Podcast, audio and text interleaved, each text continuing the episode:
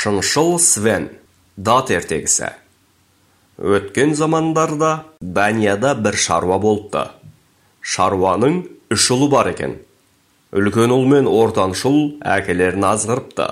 Бүкіл мал мүлкіңді бізге өсиет етіп қалдыр депті. Екі ұлдың алдауына түскен аңғал шал өлер алдында ғана кенжесі Свенді есін алыпты. Свенді қасына шақырып, «Свен, шарығым, шайтан шатастырып, саған қиянат жасадым.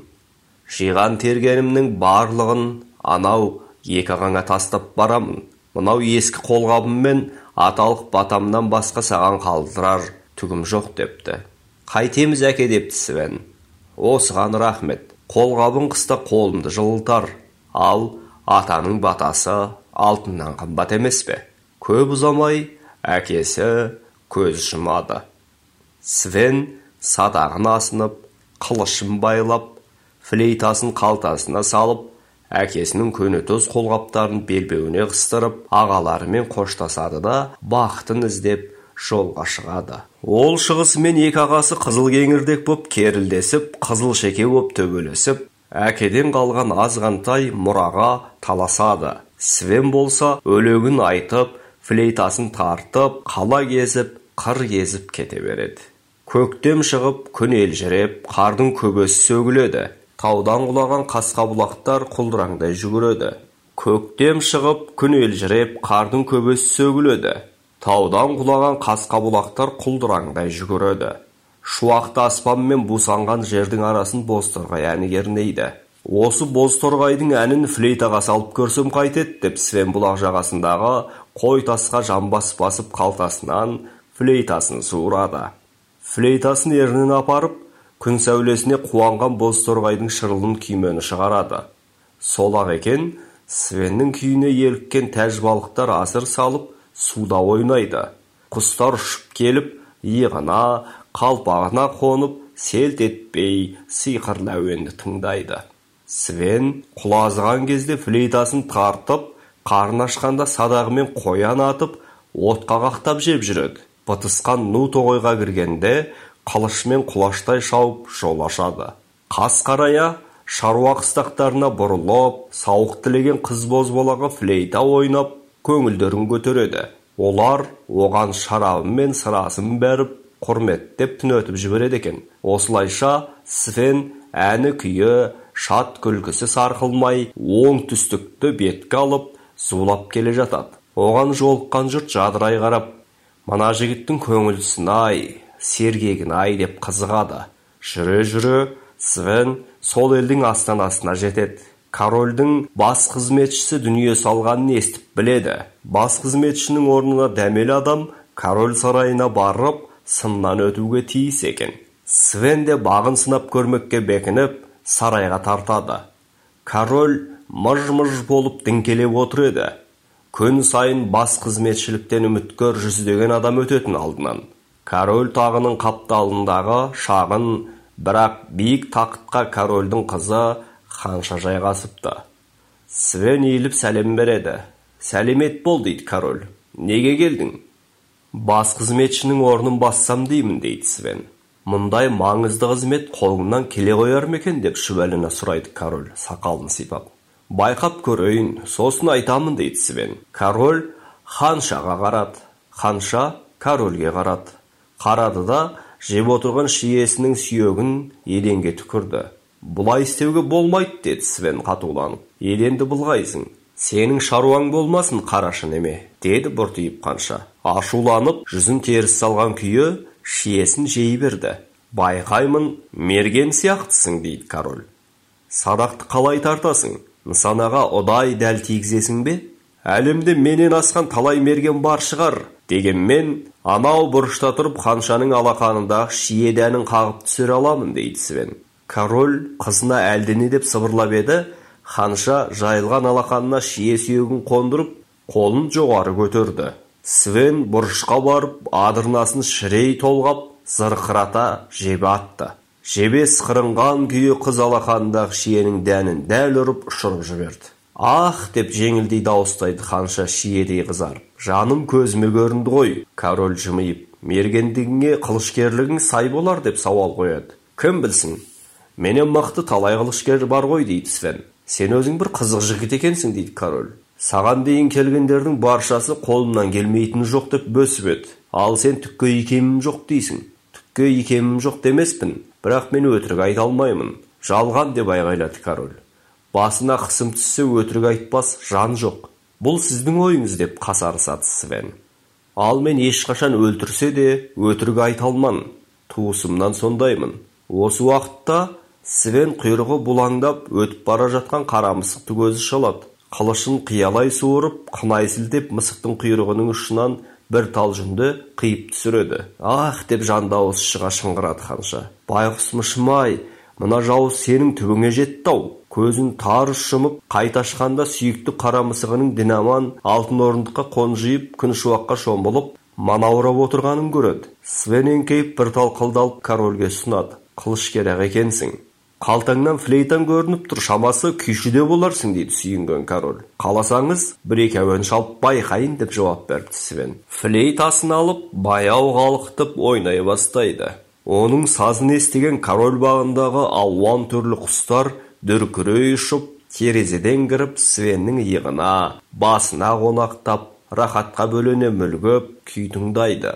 Ханшаның мысығы пырылдай көзін жұмып флейта сарынына орай теңселіп билеп кете жаздап тұр ханша шиесін аузына апара беріп сілейіп қалыпты свен күйін шегергенде таңырқаған король айтады флейтада сен екінші арфе екенсің дейді ондай адаммен таныстығым жоқ алдияр мен өзімнің ойыма оралып жүрегімді тербеген әуендерді тарта беремін депті свен корольге ханша терең ойға шомып қиял құшағына көміліп сенің күйіңді естігенде маған күн нұрына малынған жасыл жазира күмістей жарқыраған бұлақ мөлдірде ойнаған тәж балықтар аспан мен жердің арасын әнге толтырып үздіге шырылдаған бозторғайлар елестеді дейді. Күйдің өзі сол туралы ғой дейді свен оған. Ханша жан дүниесінің ең нәзік қылдары дірілдей тебіреніп көзіне жас үйіріліпті. Қалай біздің ханша деп сұрайды король свеннен. Сұлу ақ емес пе? Әп әдемі дейді свен. Бірақ мен жолшыбай бұдан да талай сұлу қызды кездестірдім. Мұны естіген ханша шие толы күміс себетін құлата атып тұрып жүгіре басып шығып кетеді. Король қарқылдай күледі. Мен сені қызметке аламын дейді ол свенге түнде қарауыл боласың. Ал әзірше ас ішіп әлденіп алайық король свенді ертіп алтынмен аталып малихат діңгектермен әсемделген алағай да бұлағай кең асханаға кіреді. Свенді басқа қызметшілермен қатар отырғызады.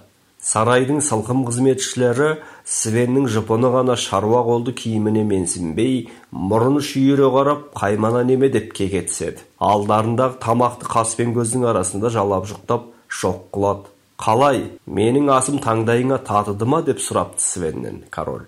Оны ішіп жеген жұрттан сұраңыз дейді свен. Ал мен босаған табақты тамашалаумен отырдым. Е менің сүйікті нөкерім бұл жарамаған екен. Қазір қателікті түзейміз дейді ыңғайсызданған король. Өз қолымен свенге неше алуан дәмді тағам тартып қымбат ыдысқа шүпілдете құйылған тәтті шарап ұсынады. Сарай қызметшілері свенге ала көздене қызғаныштан іштері күйе қарасыпты. Ас ішіліп біткен соң король дастархан басынан түрегеліп свенге түні бойы өзінің жатын бөлмесін күзетуге бұйырады. Байқа ұйықтап қалма деп ескертеді. Кім қарауылда қалғып кетсе сотсыз тергеусіз басын аламыз король баққа шығатын есікті құлыптап свеннің алдына алтын тәжімен мойынға салатын алтын шынжырын қойып өзі жатын бөлмесіне кетеді. Свен ұйықтап қалмас үшін тікесінен тік тұрып таңдатыруға бел байлайды. Қаққан қазықтай сіресіп тәж бен алтын шынжырдан көз айырмайды. Кенет ұйқы басады. Аяғы шалынысып тізесі бүгіле береді. Басы қорғасын құйғандай зеңіп кірпіктері айқасып көзі қайта-қайта жұмылып кетеді. Көз алдында қызыл жасыл шұғыла ойнайды. Тәж ханшаға айналып сыбырлай еркелетеді. Ұйықтай ғой свен сонда мен сенің ерніңнен өбемін дейді. Құшағына алып аймалай бастайды. Кет босат мені деп күбірлейді свен. Дүрсілкініп бойын тіктеп жан жағына қарайды. Ешқандай да ханша жоқ. Елес болған ғой. Мен ұйықтамауға тиіспін. Мен ұйықтамауға тиіспін дей береді өзін өзі. Сәлден соң гүрс етіп құлап түседі де ұйықтап кетеді. Күн көтерілмей оянып алады. Ұйқылы ояу екенін білмей мең-зең боп біраз отырады. Жүрегі дүрсілдей соғып маңайын шола бастайды. Бәрі орнында. Тек тәж бен алтын шынжыр жоқ. Баққа шығатын есік шалқасынан ашық жатыр. Свен өзінің ажалы жеткенін ұғынды. Әрине бақ арқылы сытылып кетуге болар еді. Бірақ свен аз кем ойланып орнынан тапжылмауға шешті. Корольге барып өз айтуға бекінді. Қайырлы таң деп дабырлай сөйлеп кіреді король. Тәжді әперіп жібер. Тәж жоқ деп жауап қатады свен. Жоғы қалай? Қалжыңдап тұрғаннан саумысың? Қалжыңдасар хәлім жоқ алдияр ендеше алтын шынжырды әкел шынжырда жоқ дейді свен торығып. Мүмкін емес деп ақырады король. Мүмкін емес нәрсе болмайды депті свен. Мен қарауылда тұрып ұйықтап қалыппын. Өзіңді өлім жазасы күтіп тұрғанын білемісің? Неге қашып кетпедің деп сұрайды король.